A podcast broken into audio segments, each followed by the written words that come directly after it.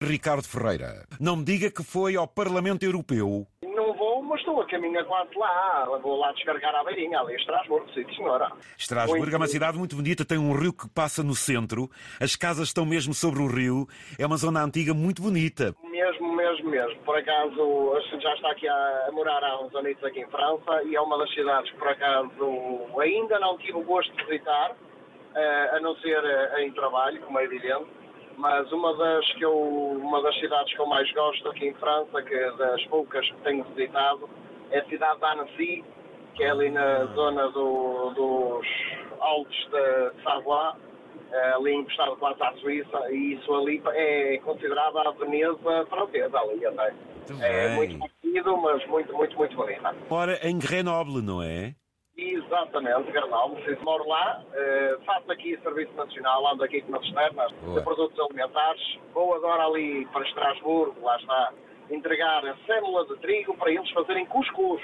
Vive em Grenoble, já está em França há quantos anos, Ricardo? Eu só estou aqui há cinco anos. Devido ah, aos meus compadres, aos padrinhos da minha filha, já há muitos e muitos anos que eles estão aqui e me estavam sempre a dar cabo do juízo para, para emigrar, porque conseguiria, se calhar, eh, devido ao tamanho da minha família, conseguiria, se calhar, conseguir fazer o melhor modo de vida. E a gente nunca foi com a ideia de emigrar, nunca tive ideia de emigrar, mas infelizmente a vida assim teve que se proporcionar.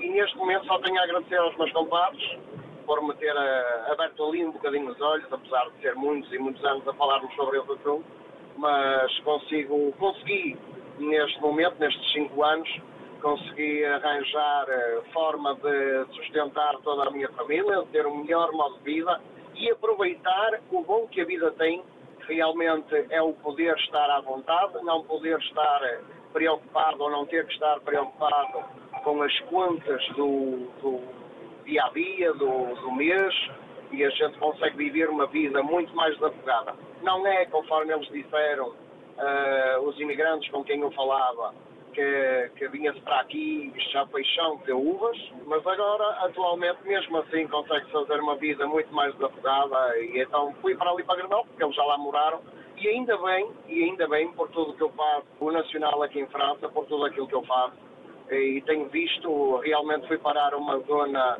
muito bonita. Eu É. moro mesmo no Parque Natural de Chartres, que é ali na Ah. entrada dos Alpes, por onde toda a gente vai fazer skis, e no inverno e tudo mais. Sou do Porto, sou dali de, originário dali do Porto, da zona do Porto, e aquilo que eu consigo ver é que ali, não propriamente na cidade em si da Grenoble, mas tudo que rodeia a própria cidade, é que ali consegue-se ainda fazer um bocadinho das quatro estações do ano. Ok. No verão é espetacular porque atinge temperaturas altíssimas, tem lagos espetaculares, espetaculares. Eh, e de inverno tem a sua beleza natural, que é de neve, que é qualquer coisa de extraordinário, que é para toda a gente fazer ski e andar a passear.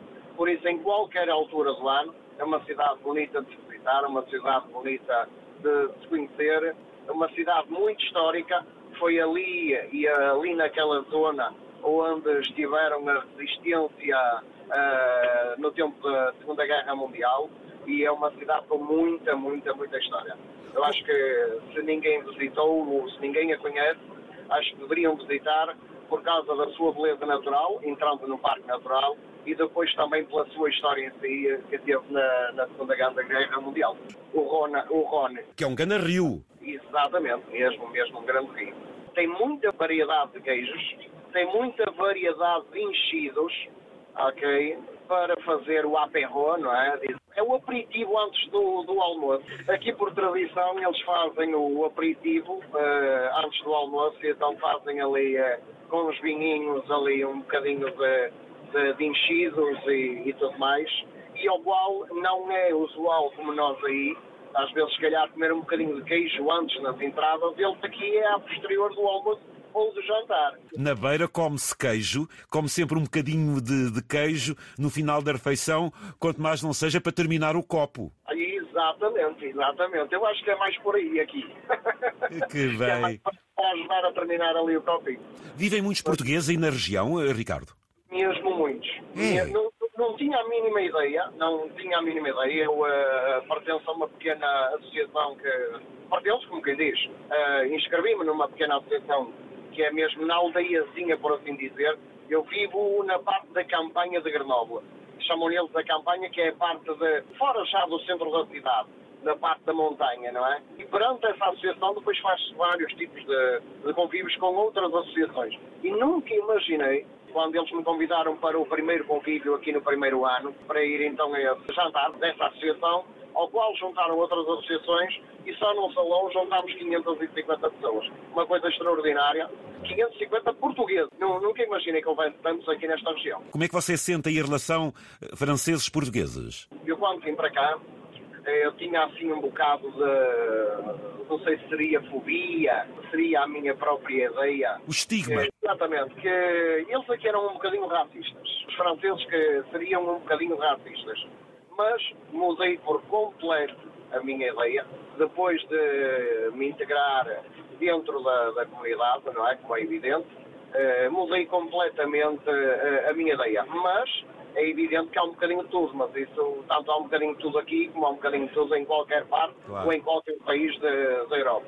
Apesar deles, certas pessoas serem eh, um bocadinho frias, eh, não é aquele convívio que a gente se calhar faz numa churrascada como as nossas eh, em Portugal, mas conseguem ser pessoas muito amáveis, muito simpáticas, mas lá está, há sempre um bocadinho de tudo, há aquela pessoa que não gosta muito do, do, do, do imigrante, não há aquela pessoa que é indiferente se realmente somos portugueses ou não, mas uma coisa é certa, a classe trabalhadora portuguesa é sempre bem falada e bem recebida e é sempre valorizada aqui, pelo menos na região onde eu estou.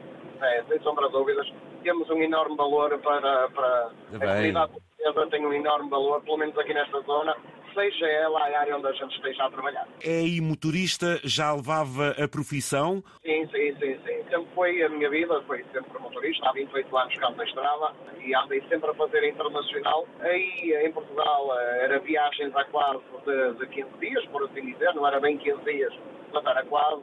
E então foi na altura que, quando eu decidi então mudar para aqui, foi porque me praticamente garantiram. Eu quando cheguei aqui no dia 14 de outubro, quando eu cheguei aqui já vinha com um contrato assinado, porque por intermédio então de um conhecimento de um amigo que tinha trabalhado comigo em Portugal, que é francês, mas filho de pais portugueses. Ele tinha trabalhado comigo em Portugal durante oito anos numa empresa. E então foi ele que me aconselhou, disse, passa lá, tu vais ver que eles estão com umas boas condições. Qual é o contraste que faz as condições daí para as que tinha cá? Não tem nada a ver, olha, a nível, pelo menos a nível profissional e a nível da profissão de motorista, as condições não têm nada a ver posso lhe dizer que a gente aqui ganha todas as horas, desde que insere o cartão no tacógrafo, a gente ganha todas as horas uh, que, está a trabalhar. Mesmo estando parado, a gente está a ganhar.